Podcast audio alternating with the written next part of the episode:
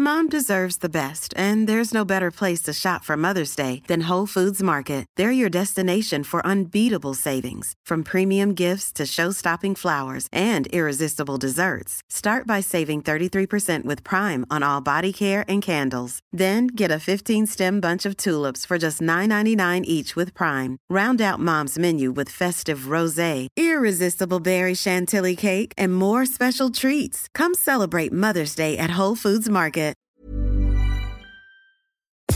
Nous sommes en guerre. Moi, moi, je, personnellement, je m'étouffe. Accélère Accélère Ils sont aux ordres du pognon Faut laisser la star tranquille. Personne ne mesure réellement l'ampleur des dégâts, mais l'épidémie de Covid-19 continue de flamber en Chine et l'impact dépasse même la question déjà très importante du bilan humain et sanitaire. Alors que se passe-t-il réellement et à quoi faut-il s'attendre en France? Salut c'est Hugo, j'espère que vous allez bien. On est parti ensemble pour une nouvelle plongée dans l'actualité en une dizaine de minutes. Alors on en parle depuis plusieurs semaines maintenant dans ce format des actus du jour. La Chine connaît une nouvelle vague de Covid depuis début décembre avec la fin des restrictions euh, en Chine, des restrictions très strictes qui avaient été euh, mises en place dans le pays depuis trois ans et qui ont finalement été euh, levées donc il y a quelques semaines. Le problème, c'est qu'actuellement, il est très compliqué de savoir réellement ce qui se passe en Chine et d'avoir donc une bonne idée de l'ampleur de l'épidémie. Et ce, alors que des images très inquiétantes arrivent quotidiennement de Chine. Des images montrant donc une situation sanitaire très tendue avec des hôpitaux complètement débordés et des malades parfois à même le sol. En plus de ça, depuis quelques semaines, de nombreuses célébrités et des célébrités parfois jeunes décèdent dans des circonstances inconnues, ce qui inquiète forcément euh, pas mal les citoyens chinois. C'est le cas par exemple de la chanteuse d'opéra Shu Lanlan qui avait seulement 39 ans, ou encore de Wang Guoji, ancien joueur de football qui avait 37 ans, et les raisons de leur décès ne sont pas connues, ce qui rend tout ça donc très mystérieux ces derniers jours. Il faut dire en même temps que la Chine a cessé de publier pas mal de chiffres officiels et a aussi changé ses méthodes de calcul. En effet, aujourd'hui, seules les personnes décédées directement d'une insuffisance respiratoire liée au Covid sont comptées dans les décès liés au Covid.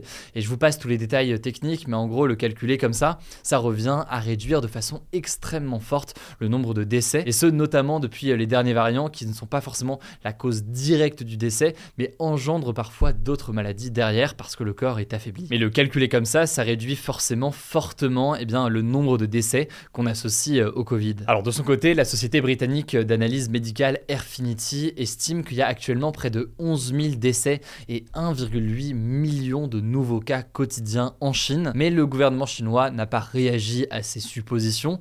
Simplement, le gouvernement chinois a déclaré que euh, quantifier les contaminations sur son territoire était devenu, je cite, impossible, ce qui forcément inquiète pas mal sur l'ampleur de la situation. Ce qui est sûr, c'est que les experts craignent en fait une aggravation de l'épidémie, surtout que d'ici deux semaines, près de 700 millions de personnes devraient voyager partout en Chine pour fêter le nouvel an chinois et donc aller rejoindre leur famille. Ça rappelle donc forcément ce qu'il y avait lors des vagues de Covid en France ou même dans plusieurs pays du monde avec les fêtes de fin d'année, notamment euh, Noël. Bref, tout ça pourrait entraîner des nouvelles vagues de contamination. Et d'ailleurs, Airfinity n'est pas optimiste. Ils s'attendent à 1,7 million de morts d'ici fin avril, alors que la Chine compte près d'1,4 milliard d'habitants. Alors, au-delà de la situation en Chine qui est déjà forcément inquiétante pour euh, les Chinois, faut-il craindre une reprise de l'épidémie à l'échelle mondiale? Alors, selon euh, l'épidémiologiste Antoine Flao, en fait, les conséquences sanitaires, elles sont surtout à craindre quand même pour la population euh, chinoise, surtout pour les personnes les plus fragiles, notamment les personnes les plus âgées,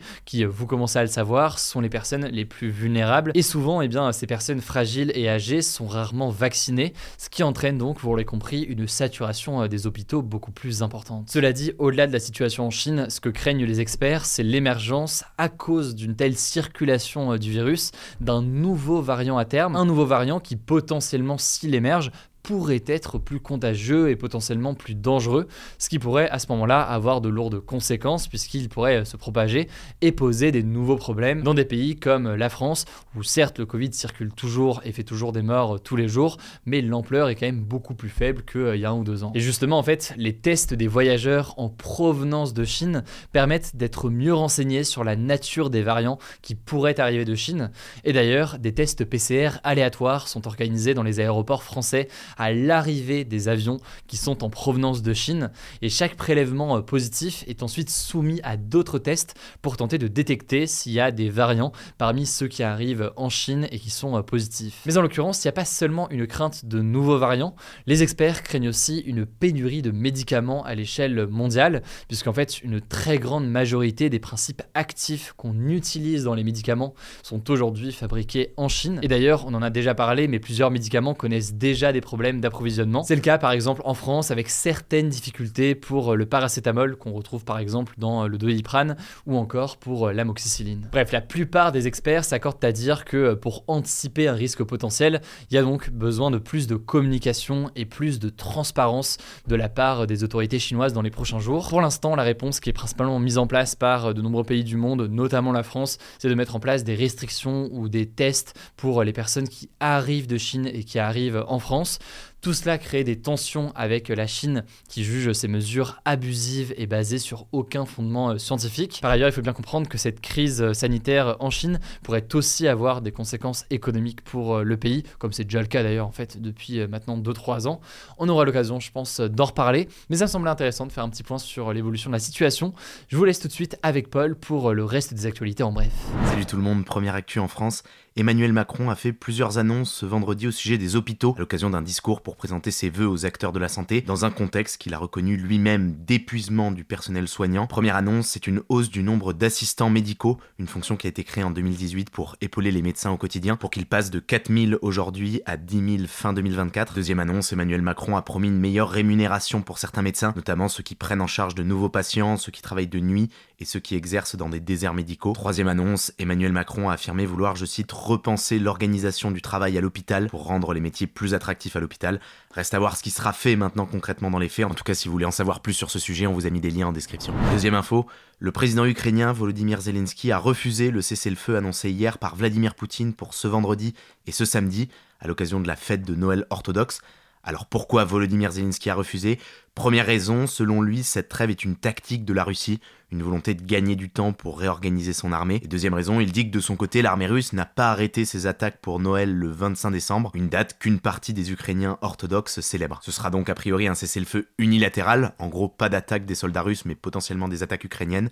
Pour rester informé là-dessus ce week-end, vous pouvez suivre notre compte Instagram Hugo Décrypte où on fait le samedi et le dimanche un récap des actus du jour. Troisième info, retour en France, au sujet d'une affaire judiciaire qui dure depuis plusieurs années, l'empoisonnement des Antilles au chlordécone. Le chlordécone, c'était un qui était autorisé dans les bananeraies de Guadeloupe et de Martinique jusqu'en 1993 donc un produit chimique pour protéger les plantes de certains insectes, alors qu'il était interdit en métropole depuis 1990. Et en fait, il a provoqué une pollution importante des deux îles, et il est soupçonné d'avoir aussi provoqué une vague de cancer. Et aujourd'hui, 90% de la population adulte en Guadeloupe et en Martinique est contaminée par le chlordécone. Ça ne veut pas dire nécessairement qu'elle a un cancer, mais qu'elle est contaminée. Il y avait eu donc des plaintes, et si on vous en parle aujourd'hui, c'est parce que la justice a rendu son verdict et elle a décrété un non-lieu donc concrètement pas de condamnation contre l'État. Pour résumer, la justice estime qu'il n'y avait pas assez de données scientifiques dans les années 80 et 90 pour que l'État soit véritablement coupable d'empoisonnement pénalement. cette décision provoque des réactions de colère et d'incompréhension en Guadeloupe et en Martinique. Il pourrait y avoir un appel donc de la décision de la part des habitants. Quatrième actu, l'émir de Dubaï aux Émirats arabes unis a annoncé un très gros projet d'investissement avec l'objectif de faire de Dubaï la meilleure ville du monde à l'horizon 2033 avec, tenez-vous bien, l'équivalent de plus de 8200 milliards d'euros d'investissement en 10 ans pour vous donner un ordre de grandeur, 8000 milliards d'euros, c'est plus de 3 fois le PIB annuel de la France, donc l'ensemble des richesses produites par la France sur une année. Et avec ça, Dubaï souhaite doubler la taille de son économie, une économie fondée sur le commerce, sur le tourisme, sur les services financiers, car il faut rappeler que contrairement à ses voisins dans la région, Dubaï ne dispose pas de très larges réserves de pétrole. Cinquième actu au Mexique, les autorités ont arrêté l'un des fils du célèbre trafiquant de drogue El Chapo, qui s'appelle Ovidio Guzman, qui était le chef d'une branche du cartel de Sinaloa, le cartel de son père, cartel qui est considéré par les États-Unis comme le principal responsable du trafic de fentanyl, une drogue qui est de plus en plus présente aux États-Unis. Et alors son arrestation a donné lieu à des scènes dignes d'une série dans la ville de Culiacan. De nombreux véhicules étaient en feu, un avion de ligne a même été touché par une balle quelques instants avant son décollage. Les vols ont du coup été suspendus et les écoles ont été fermées. Sixième info, en tech, TikTok va mettre en place du contenu pour adultes sur sa plateforme en gros, ça va être possible de poster du contenu qui sera réservé aux plus de 18 ans, notamment des lives. Alors autant le dire tout de suite, ça veut pas dire arriver de contenu pornographique sur la plateforme. TikTok affirme que la politique restera très stricte vis-à-vis de la nudité. En fait, TikTok veut permettre aux utilisateurs d'aborder plus de sujets sensibles, potentiellement plus concernants pour les adultes, sur la santé mentale par exemple, des sujets qui sont aujourd'hui plutôt censurés. Et avec ça, TikTok veut attirer une audience plus âgée. Ceci dit, on peut se demander quel va être l'impact réel de cette décision, car aujourd'hui rien n'empêche un utilisateur de mentir sur son âge quand il s'inscrit sur TikTok. Septième info, c'est la fin d'une époque. La SNCF va retirer les machines à composter les billets de ses gares en 2023. Vous savez, ces petites bornes jaunes dans lesquelles on devait insérer son ticket avant de monter dans le train, ce qui donnait lieu à ce petit clic. En fait, ça intervient dans un contexte où aujourd'hui plus de 96% des billets de train sont dématérialisés.